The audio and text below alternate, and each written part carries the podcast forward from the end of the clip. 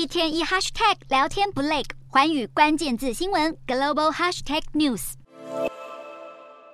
美国药厂默沙东集团研发的新冠口服药莫纳皮拉韦被誉为疫情扭转者。随着中国进入新一波的疫情高峰，十号天津市医疗采购中心指出，如今莫纳皮拉韦一瓶要价一千五百人民币，超过六千七百三十六元台币，对民众负担不小。去年底，北京当局先是紧急批准其进口，并由中国国药集团取得经销权和技术转让之后，正力求推动生产和供应，以尽快在中国境内分销。然而，中国民众却持续在海外抢药。日前，韩国媒体直击一名中国男子在首尔的一处药局扫货，感冒药一买就是几十盒。一问之下，才发现是有组织性的代购，靠着通讯软体交易，并且由海外留学生带回中国，还开价五盒包邮一百六十九人民币，约合七百七十元台币。而男子则声称自己每盒约赚一万韩元，不到台币两百七十块。面对中国民众大动作海外抢药，不止南韩当局呼吁不要囤积不必要的药品。十号日媒更报道，日本厚生劳动省要求药妆店和药局对特定的药品寄出限购，以防顾客频繁买药。